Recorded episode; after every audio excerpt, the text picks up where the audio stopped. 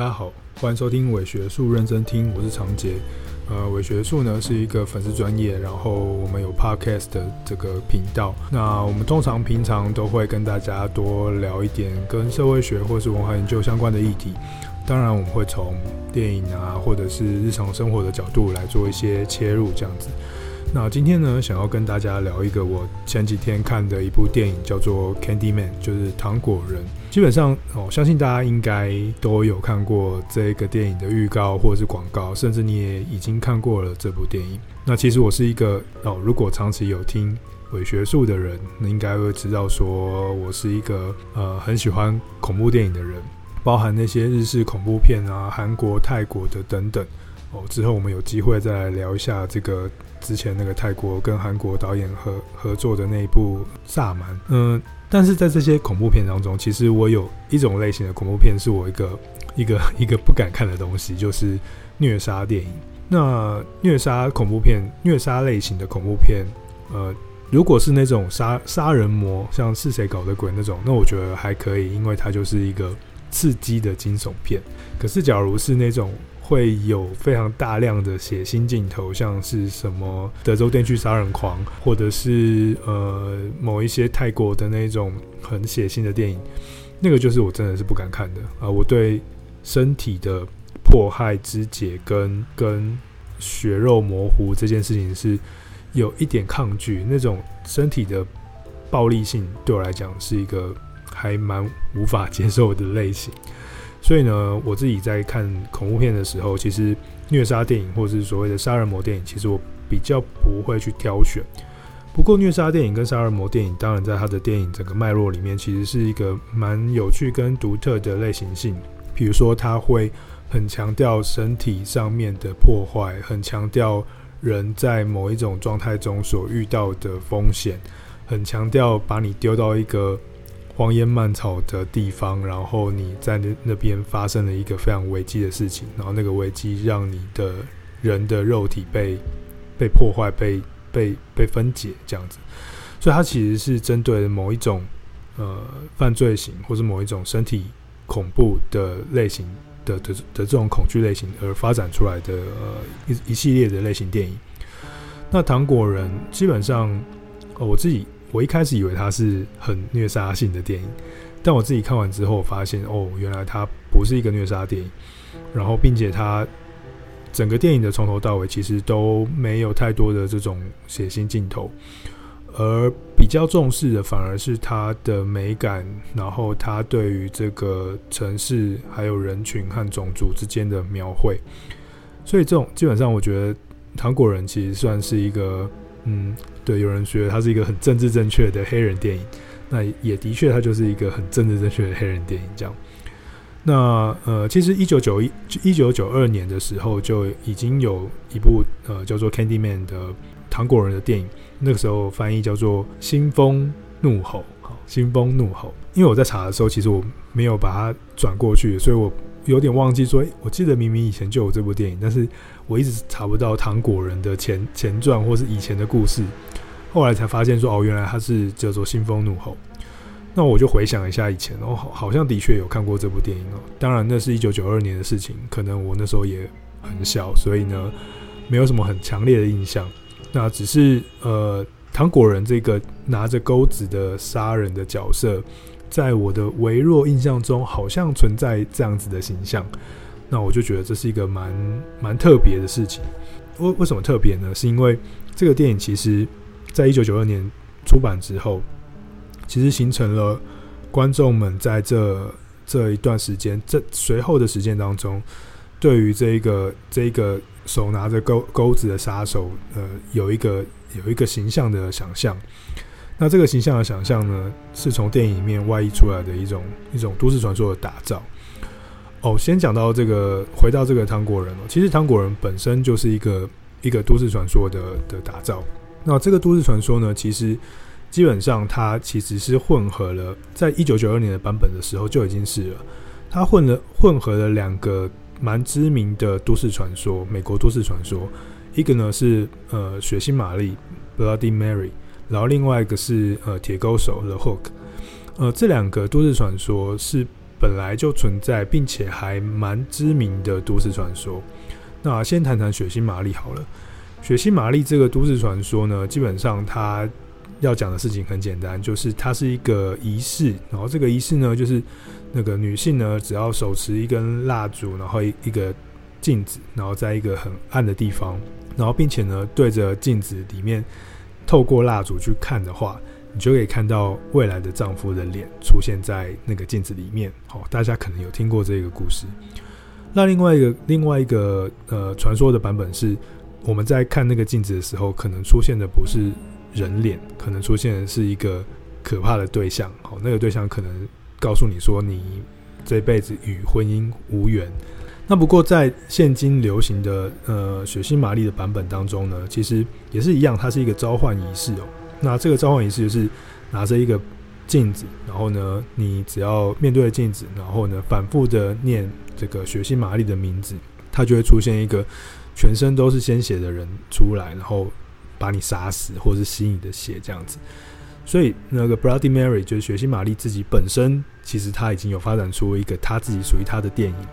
那不过这个糖果人呢，则是运用了这个面对镜子，然后呼唤名字，召唤出恐怖对象的这样子的梗，来当做他的都市传说的一个一个其中一个面向。那糖果人里面的另外一个都市传说呢，则是呃叫做铁钩手的 Hook。铁钩手的都市传说呢，其实是在讲说，呃，它是一个美国的都市传说，它大致上是在讲说，呃，有一个手上会装着铁钩的杀手会去袭击车，就是情侣这样子哦。那这个这个这一个都市传说最早最早可以追溯到一九五零年代，这样糖果人就是融合了铁钩手跟血腥玛丽的这种这两个都市传说，形成一个他自己电影内部的一个一个都市传说，就是当我面对着镜子念五次 Candyman 之后，就会出现一个铁钩手的这个杀手，然后并且把就是召唤他人杀死。所以这个呃 Candyman 这个呃电影本身，它就是一个都市传说融合的电影。而在糖果人发行之后，在一九九二年之后，大家因为这一个这个角色的关系，那在这三十年当中，逐渐的，呃，Candyman 本身就是糖果人这个角色，也变成了美国的都市传说的其中之一，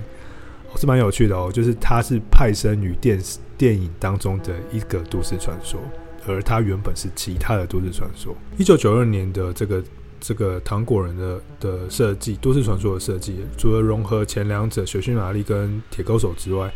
他还让糖果人呃是一个黑人，并且他还赋予他有一个，如果你有看过第一集的话，他有一个公爵的形象，德古拉公爵的形象哦。然后这个德古拉公爵的形象呢，他亦正亦邪，并且他被召唤出来的时候，他还伴随着一个呃白人女性嘛，觉得他。俘虏他也不算俘虏，就是跟这个白人女性配对在一起。这这个这个形象其实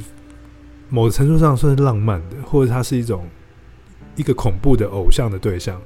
所以他并不是一个纯然的杀手，他是一个有情感、有人性，并且他身为黑人，他在美国社会当中可能带着一点反抗性的状态的一个恐怖角色。所以当一九九二年。呃，糖果人出现之后，呃，这个角色变成一个很隽永的经典的对象。那在二零二一年的这个糖果人的版本当中呢，从一开电影的一开始，就让我们回复到那一个糖果人的都市传说当中。呃，他带领我们进入到一个社区里面，然后那个年代是就是一九九二年，然后九零年代、八零年代。那这个黑人社区里面呢，就传说有一个。有一个人，然后他会躲在这个这个这个社区当中，然后并且用糖果诱拐小孩，或者是在糖果里面放入很多那个刀片，然后让人去拿糖果的时候不小心被割伤。哦，这又是另外一个都市传说。所以其实它呈现的是一个一个都市传说，在一九九二年之后从电影派生出来后，又持续的在不同的社区或不同的地方、不同的时间点。有不同的故事版本持续流传的一个都市传说，真正的本质的面貌，好，这蛮有趣的。就是它本身透过电影所产生前集所产生出来的故事，而化作第二集里面的都市传说性质的本身。这是一个还蛮有趣的一个一个处理手法跟策略，哦，叙事的策略，他也很成功的让观众去回忆起一九九二年的电影中的一些细节跟脉络，然后然后也很成功的去反映完以前不知道糖果人的人们，他如何在以讹传讹的情况下去理解这个糖果人这件事情。那回到电影的内部，其实电影内部也是一样嘛。呃，电影的一开始是讲一个比较九零年代的事情，然后很快的进入到两千年之后，二零二二零一几年，然后进入到一个新的时代。那在这个新的时代当中，那黑人的议题还是美国社会中一个很重要的探讨的对象。那糖果人无论是第一集或者是第二集，都是使用。都是运用了这个黑人议题作为他主要的讨论的焦点之一。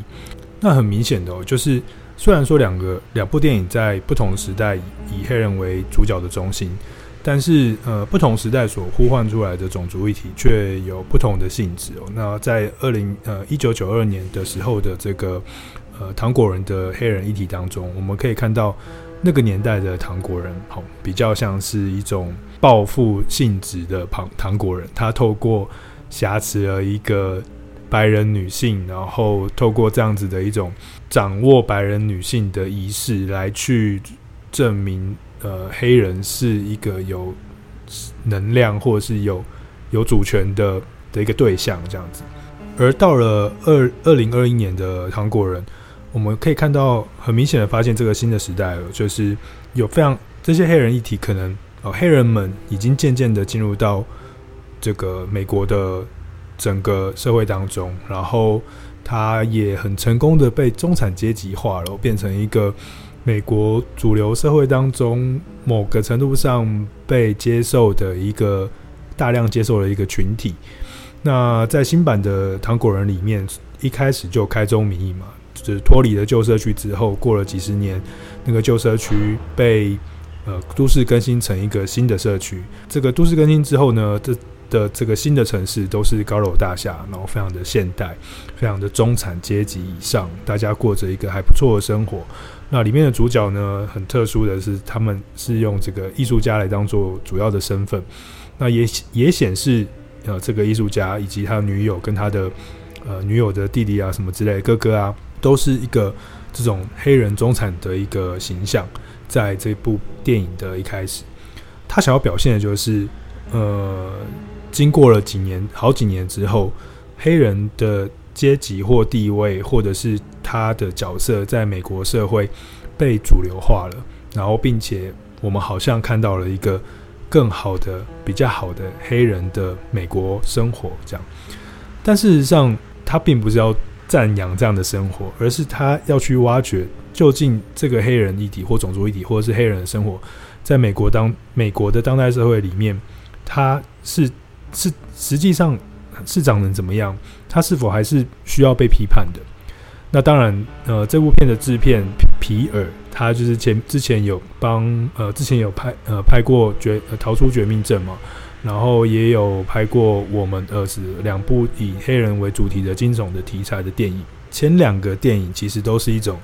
黑色批判。假如大家有看过这两部电影的话，他们非常深刻的在批判着黑人在白人社会中那一种被宰制的情情境。那个宰制可能是很隐晦的，可能是看起来很友善的，可能是黑人心甘情愿的，可能是呃各种。嗯，很呃很复杂、心情交错的黑人主体，在白人生活主流世界或社会当中的那种存在，所以他运用那两部片做了一个深刻的黑人的黑色批判，因为他是糖果人在二零二一年版本里面的一个的这个编剧，所以呃他也带着一样的企图，然后在这部电影当中形成了一个呃深刻的反思跟辩证。而这个反思跟辩辩证呢，也使得新版的糖果人角色有了更复杂、更丰富的的这个杀人魔角色，甚至甚至后来后半段，我还觉得他有点像是一个，知道，就是漫威的英雄的的作为偶像的杀人魔、超人的杀人魔。这是一个蛮有趣的一个转变。当然，他在第一集的时候已经有有这样子的形象了，只是说在第二集，我觉得那个形象又更加的明显。那刚刚提到，就是在二零二一年的《糖果人》当中，他运用了这种都市更新后、都市计划后的现代城市作为背景，他让这个以前呃一九九二年的那个糖果人真正成为一个都市传说。我们前半段讲的这个都市传说呢，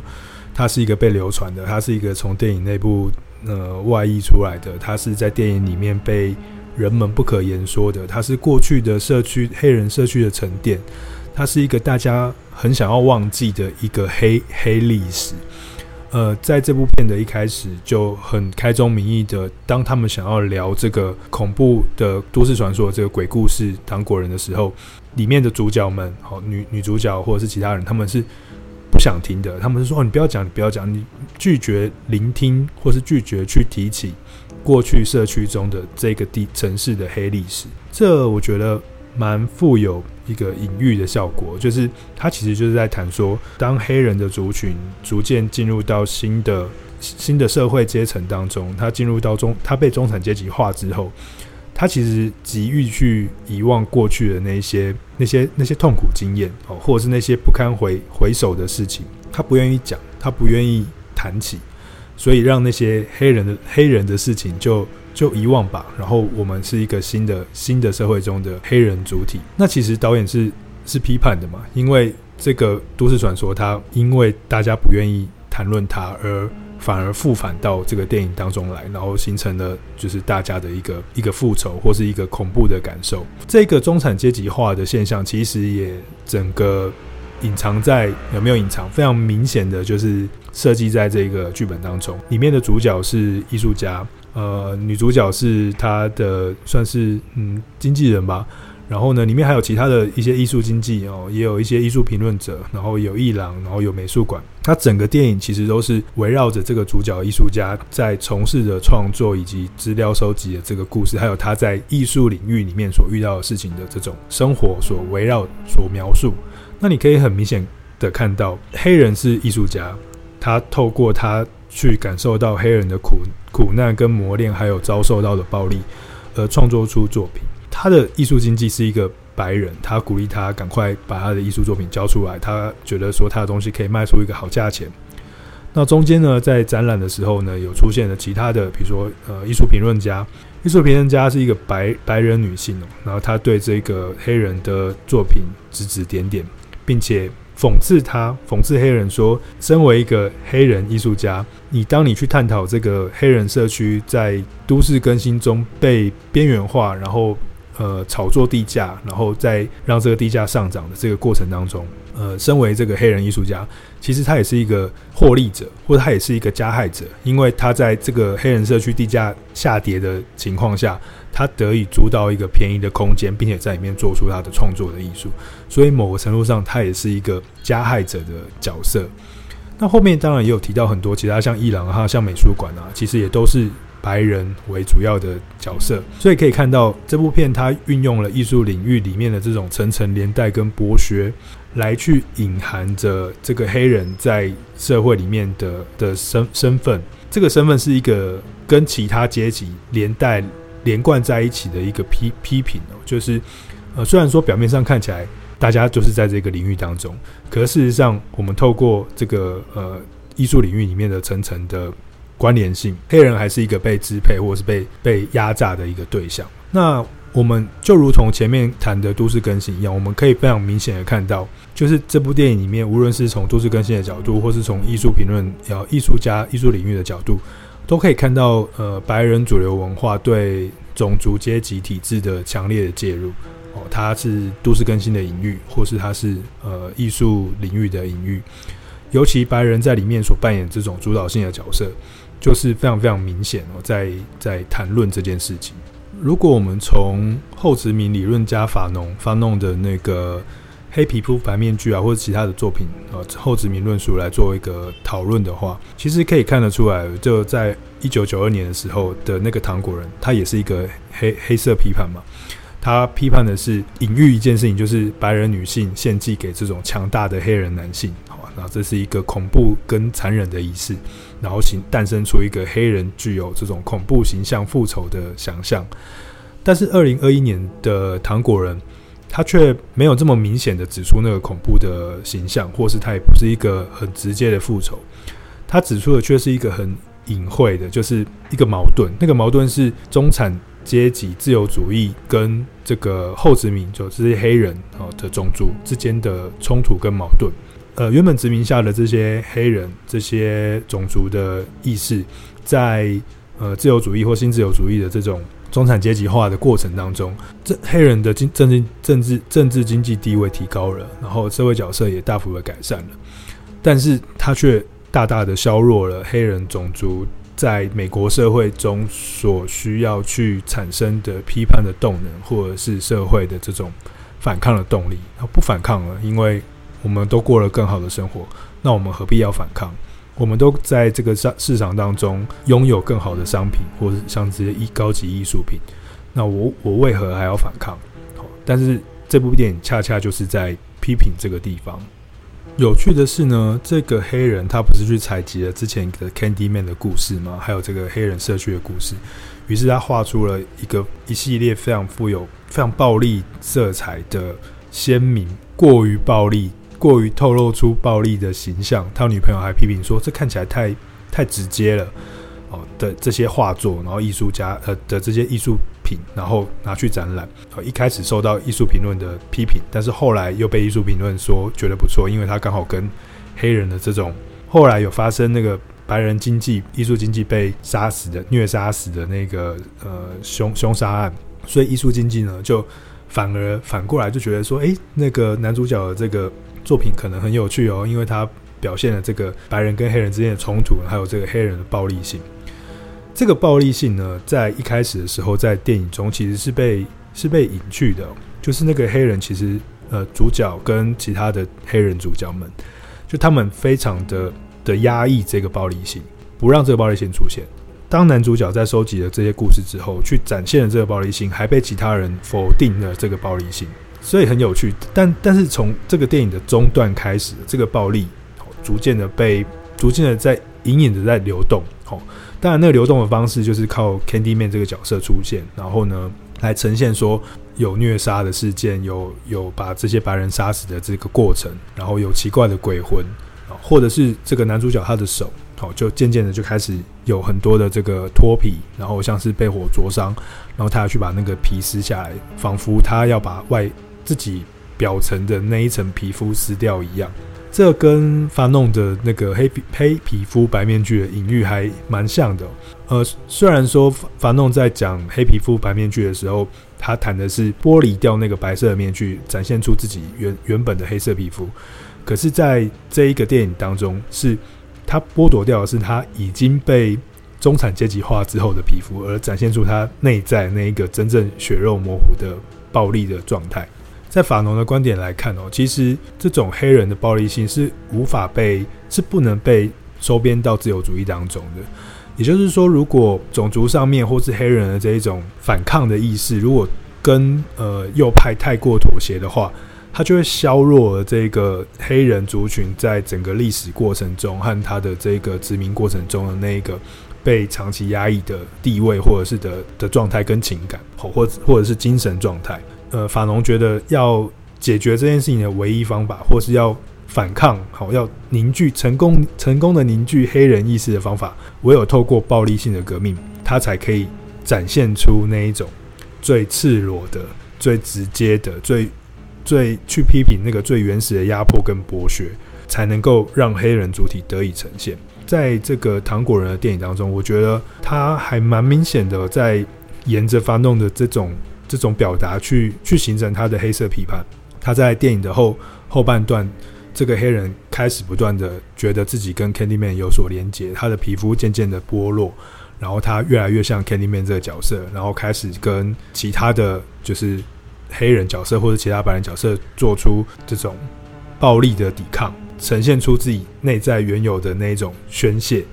我觉得都非常的符合法弄的一个一个一个在暴力理论上面的一个情感，当然，我们可能会觉得暴力这样不对，但是，嗯，在法弄的角度来看，呃，这个暴力暴力的状态其实是一个必要的之恶或必要的革命。我还蛮深刻的记得最后一个场景，也就是当这个主角的女友发现自己的男友就是变变成糖果人，然后并且了解到原来是，好，我就不破不破梗，就是他是一个缘故，然后希望她的男友变成糖果人，好，这个是一个一个一个原因这样。那在最后一幕的时候，那个白人警察突然就赶到了现场。然后呢，拿出枪之后呢，就直接把那个她的男友，就是黑人主角杀死。然后呢，也拿枪抵着那个黑人主角的女友。然后，因为他觉得，呃，刚刚发生的这些屠杀行为或杀人事件，是因为这两个黑人去去从事的关系，是因为他们的杀人行为，所以才会有死那些人这样。所以这警察呢，就就认为他们两个是凶手。于是呢，就把男主角杀死之后呢，就把女主角带到。警车里面，然后把她铐住，然后在警车里面关起来。黑人女主角原本一直是一个比较倾向拒绝承认自己是一个黑人女性，或是比较倾向承认自己是一个黑人的中产阶级、美国黑人中产阶级女性的这个这个这个角色的这个地位。她一直觉得自己跟大家一样都是平等的，跟大家一样都是是美国人哦。那不要再去提起以前的这种。仇恨，不要再去提起以前的这些鬼故事或者是都市传说。但在最后这一刻，这个警察，白人警察去把他们铐住的这一刻，他失魂落魄，他觉得自己被误会了。他觉得究竟我为了什么这样子？然后我的男友被杀死，然后这些白人白人警察还还误杀了男友，并且还把他抓起来。他觉得很不公平，他觉得很气愤，他觉得到底发生了什么事情？黑夜的晚上，他就很恍神的面看着那个警车的那个玻璃，然后呢，他就喊了五次的 Candyman。于是呢，那个 Candyman 男友就复活了，然后呢，就把所有的白人警察全部都杀死。哦，我觉得最后这个场景很很有意义哦，很有趣哦。就是你你最终最终你还是面对自己，因为你发现其实好像一切。还是跟以前一样嘛，没有解决，或者是那个阶层跟种族的体制，还是被白人文化所主导着。所以呢，我只好唤起黑人的暴力来解决这件事情。其实这个结尾我觉得拍得很很很不错，很美。但我觉得他拍的有点太多了，因为他后来连那个这个 Candyman 复活，然后开始杀人，这全部的动作他都有都有拍出来。不过我觉得他应该只要拍到。就是他面对着镜子，然后喊五次 Candyman 就结束。我觉得那样是一个非常好的结尾，就是比较浪漫一点。那拍的最后的虐杀镜头太多，反而好像你知道就没有那个想象空间。好，那总结而言呢，我觉得这个二零二一年的糖果人，我觉得是算是蛮好看的。虽然有一些电影有有一些评论可能觉得它很设计很刻意，或者是觉得它。呃，太过政治正确，然后一直在重塑这个白人的论述，呃，黑人的这种议题跟论述。